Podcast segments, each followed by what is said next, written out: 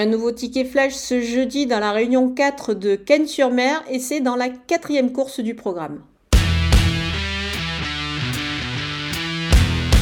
Le numéro 5, Déco de Tilou, retrouve sa piste de prédilection. En effet, il avait réalisé quasiment un sans faute l'hiver dernier sur cette piste de Cagnes.